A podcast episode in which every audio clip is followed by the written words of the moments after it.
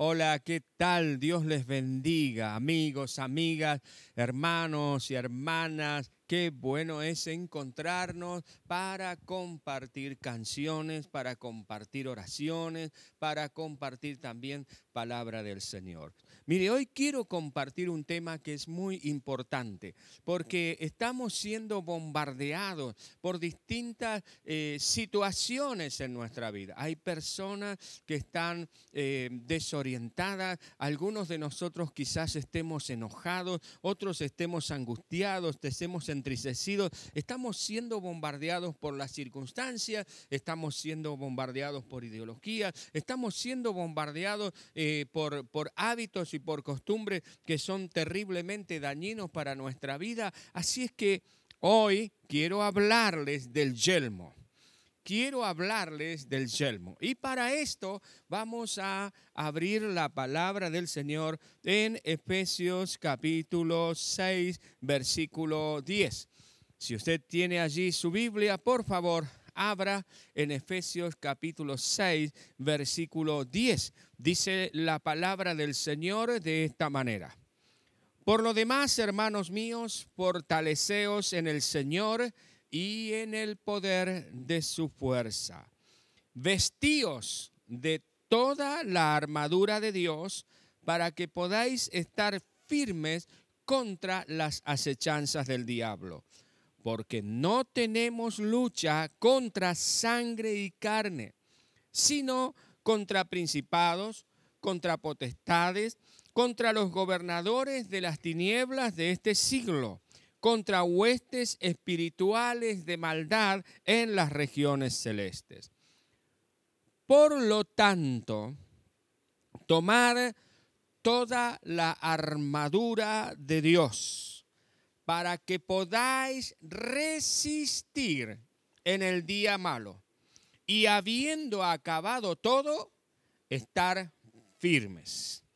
Estad pues firmes, ceñidos vuestros lomos con la verdad y vestidos con la coraza de justicia y calzados los pies con el apresto del Evangelio de la paz.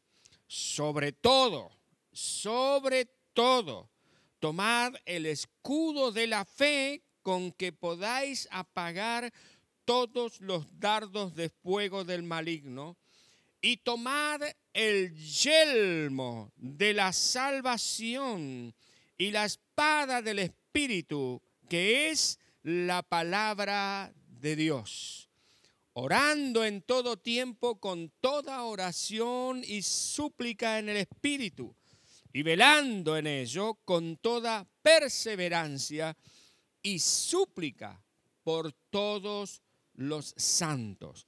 Y por mí, a fin de que al abrir mi boca me sea dada palabra para dar a conocer con denuedo el misterio del Evangelio, por el cual soy embajador en cadenas, que con denuedo hable de él como debo hablar. Le invito a cerrar sus ojos por unos momentos y vamos a pedirle al Señor, al Dios de gloria, que Él nos hable poderosamente. Cierre sus ojos, por favor, cerremos nuestros ojos. Padre, en el nombre de Jesús te damos gracias en este momento.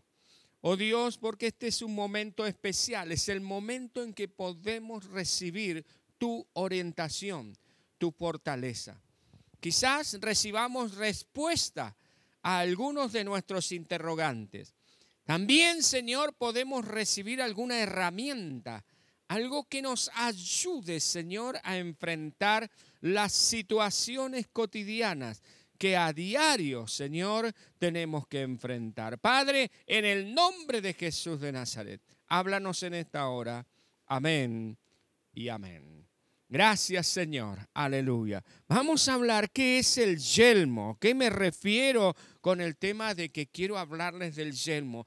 Es imperioso que cada uno de nosotros protejamos nuestro entendimiento, protejamos nuestra mente de todos los ataques del enemigo, el diablo, de todos los ataques de los antidios que existen en este tiempo, porque nosotros somos de los que avanzamos, de los que perseveramos, de los que tenemos fe para preservación del alma. Amigos y amigas, hermanos, hermanas, queridos, queridos, no somos de los que retrocedemos, pertenecemos al equipo que avanza permanentemente. Pero para esto, una cuestión muy importante es que cuidemos nuestros pensamientos. Por supuesto, cuidamos nuestro cuerpo, nuestro espíritu, nuestro ánimo o nuestra alma. Y debemos cuidar nuestros pensamientos. ¿Por qué? Porque lo que nosotros permitimos que ingrese por nuestra mente seguramente se va a arraigar en las emociones, se puede traducir en acciones o en actitudes que pueden llegar a ser dañinas. Por eso es tan importante.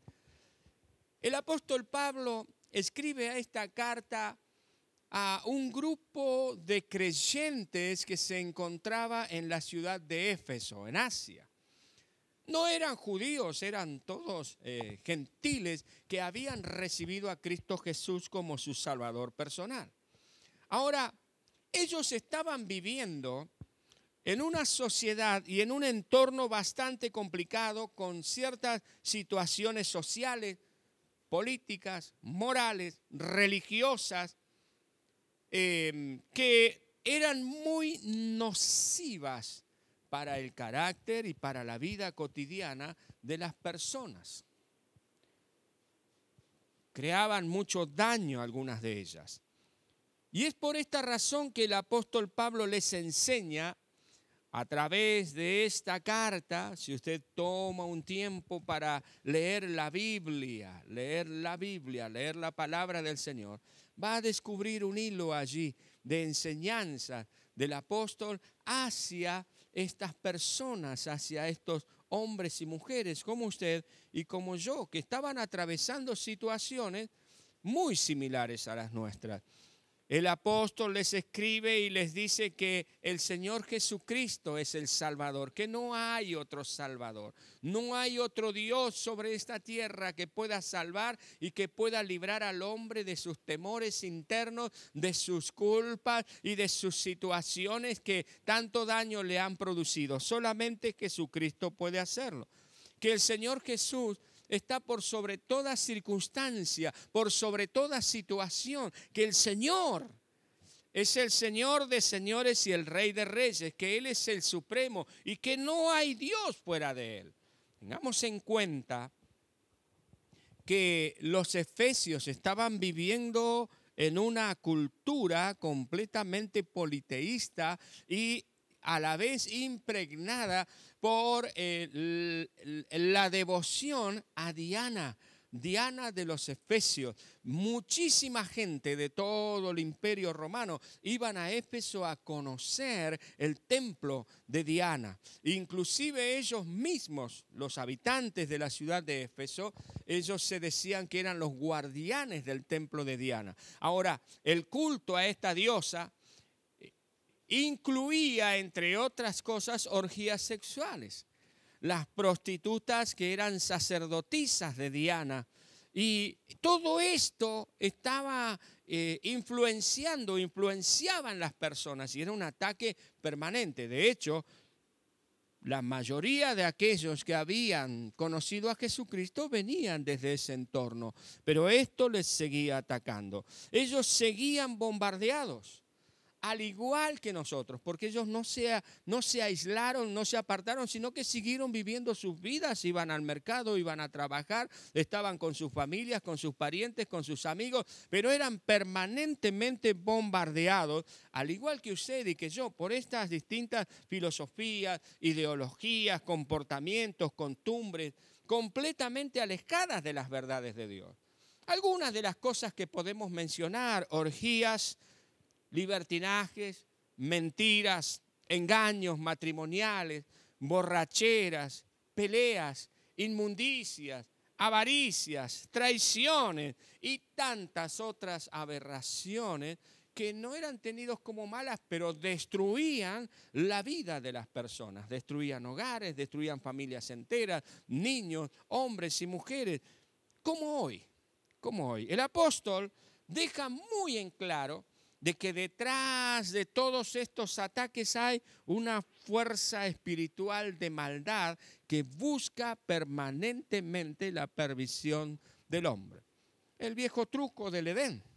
Usted lee Génesis capítulo 3, quien estaba detrás de la serpiente es el mismo Satanás que trató de destruir al ser humano. Gracias a Dios que Dios tiene un plan maravilloso para cada uno de nosotros el apóstol les dice cómo enfrentar esta situación. Fíjese que en esta parte que nosotros hemos leído, el apóstol dice, por lo demás, hermanos, por lo demás, es decir, por todas estas cuestiones que hemos estado mencionando, estas enseñanzas de Jesucristo, eh, cómo nosotros tenemos que vivir, ustedes fortalezcanse en el Señor y en el poder de su fuerza.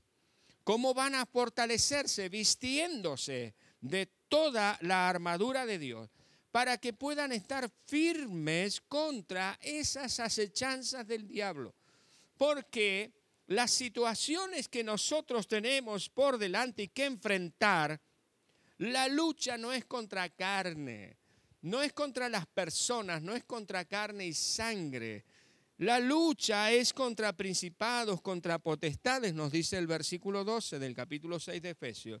Dice que que contra los gobernadores de las tinieblas de este siglo, contra huestes espirituales. El apóstol Pablo dice que básicamente tu lucha, mi lucha, no es contra las personas. No, no, no, no.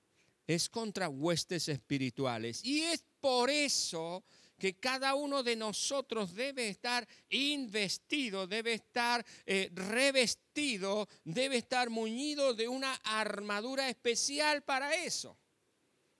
Porque no sirve otra armadura.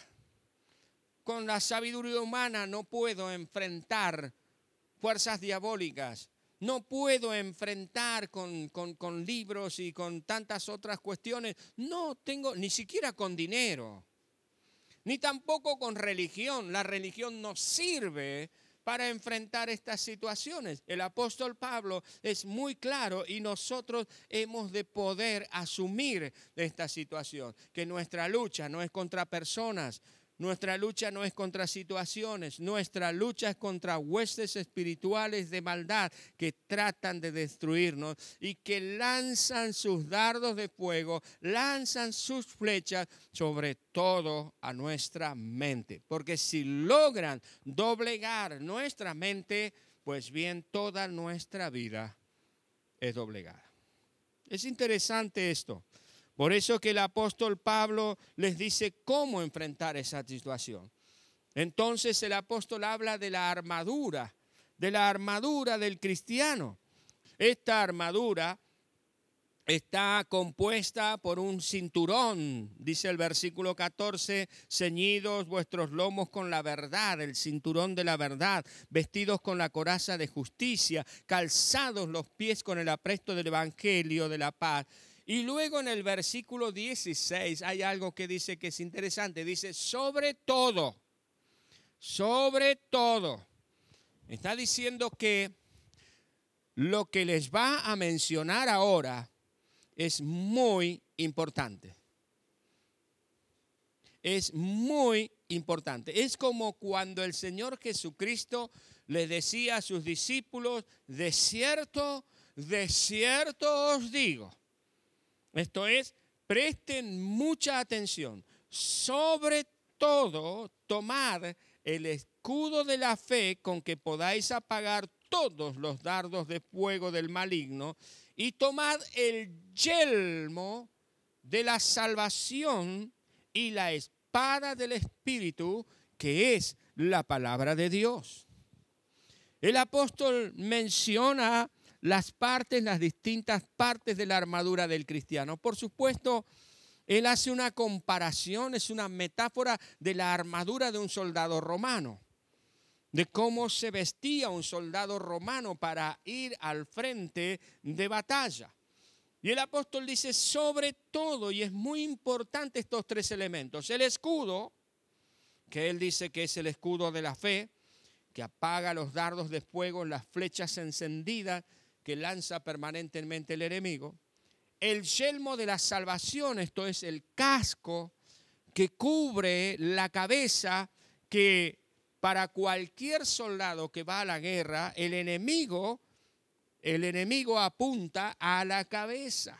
Es la parte vulnerable del ser humano. Entonces el, yelmo le protegía de los palos, de las piedras y demás, protegía su cabeza para mantenerlo, para mantenerlo estable.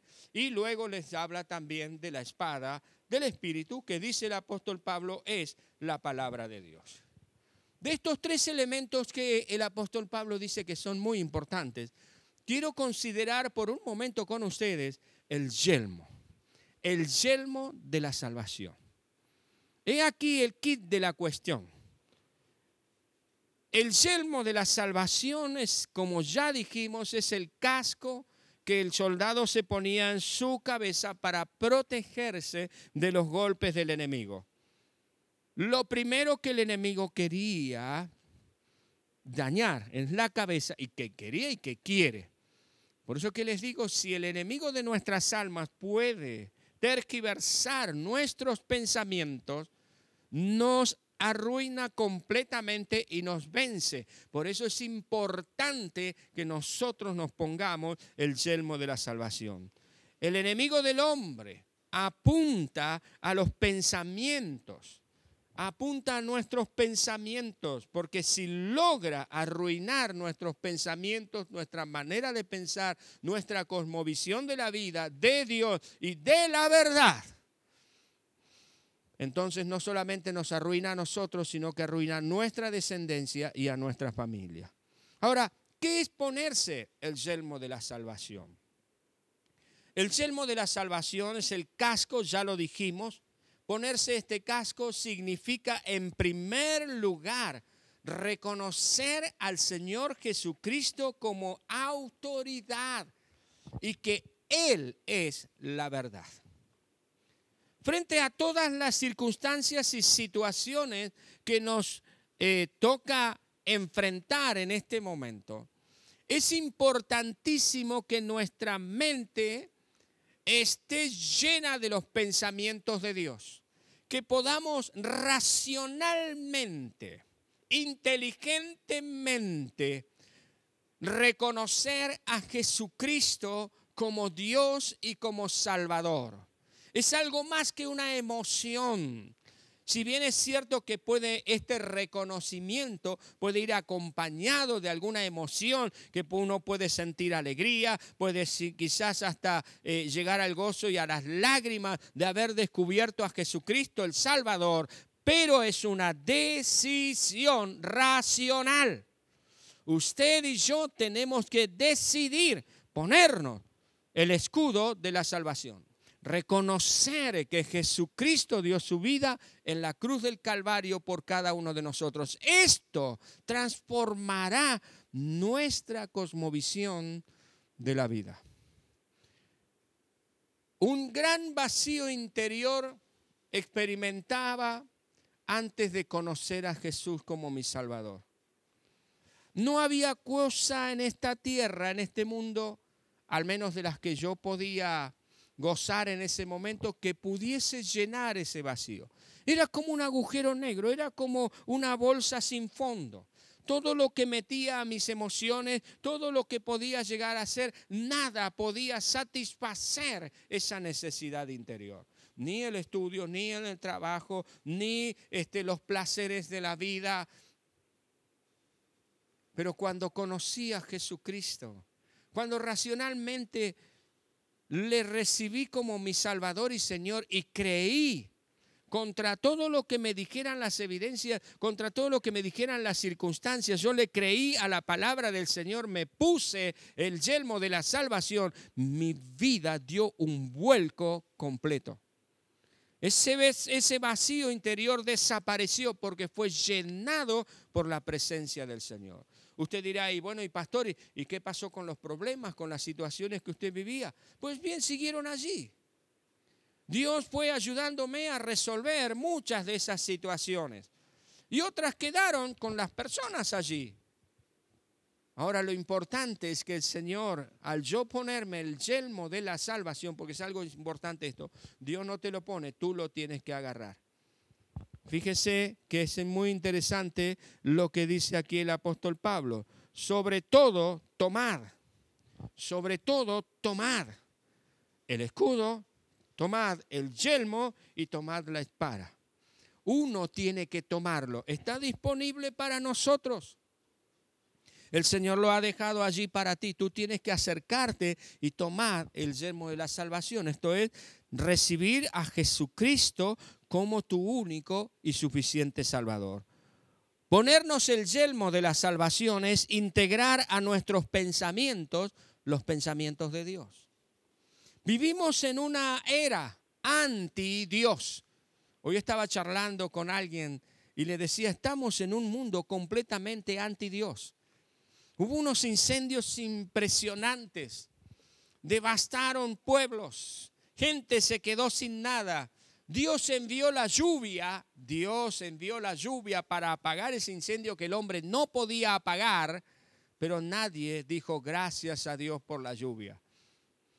Qué casualidad que vino la lluvia. Mirá, las condiciones meteorológicas justamente hicieron que cayera lluvia, pero nadie se acordó de Dios. Y alguien me decía, ¿cómo es posible esto? Pues es posible porque vivimos en una sociedad anti Dios. Y es por eso que tenemos que ponernos el yelmo de la salvación.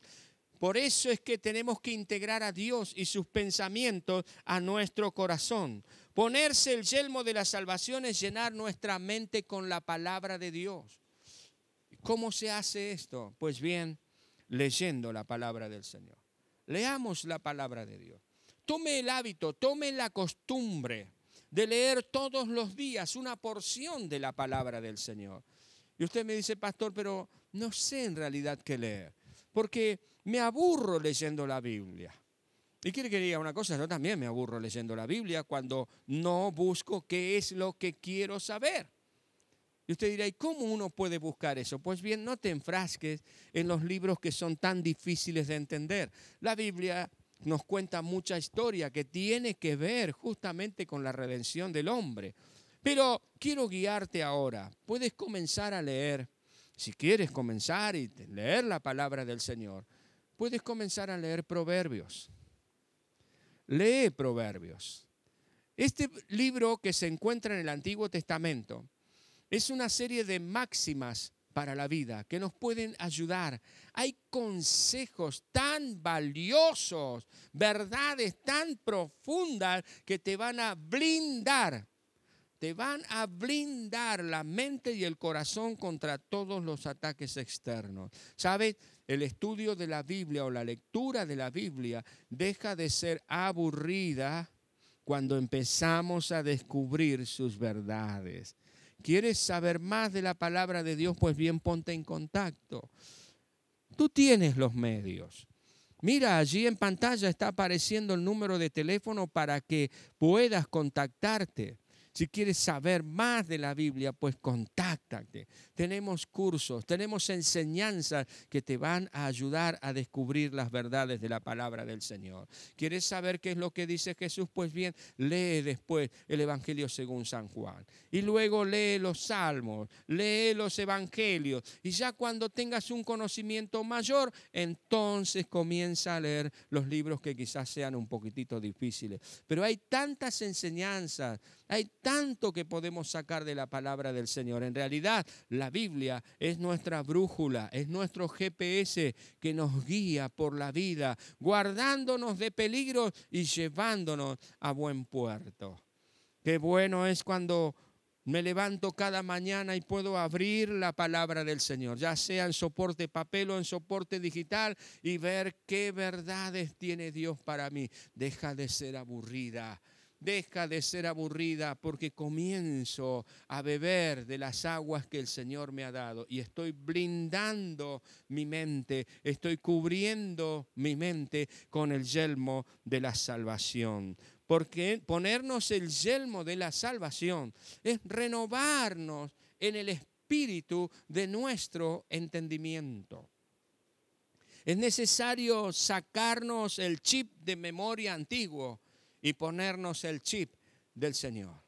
Ahora esto es un proceso, no se produce de la noche a la mañana, no es de un día para el otro, es un proceso constante en que voy reemplazando pensamientos negativos por pensamientos valiosos, por pensamientos valederos, por costumbres antiguas por hábitos nuevos que son sanos y de bendición para mi vida y para mi familia.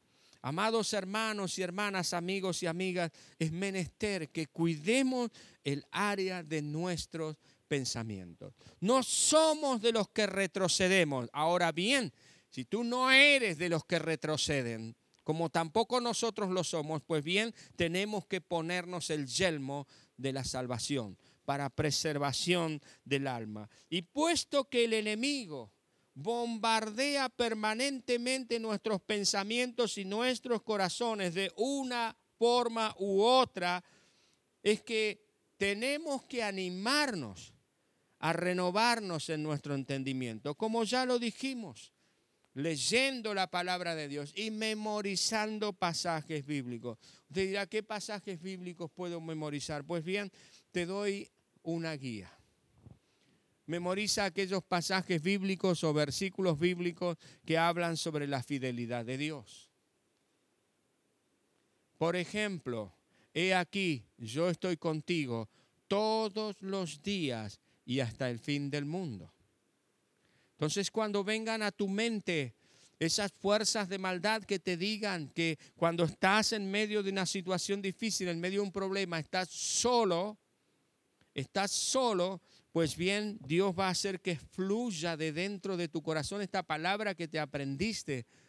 Y es ahí entonces donde te pondrás el yelmo de la salvación. Y podrás decirle a estos pensamientos extraños y de destrucción, no Señor, no estoy solo porque Dios está conmigo. Dios está conmigo. Porque como estuvo el Señor con los apóstoles, con los discípulos y con tanta gente a lo largo y a lo ancho de la historia de la humanidad, así Dios está conmigo. Fíjese lo que le dice Dios a Josué en el capítulo 1. Le dice, como estuve con Moisés, así estaré contigo.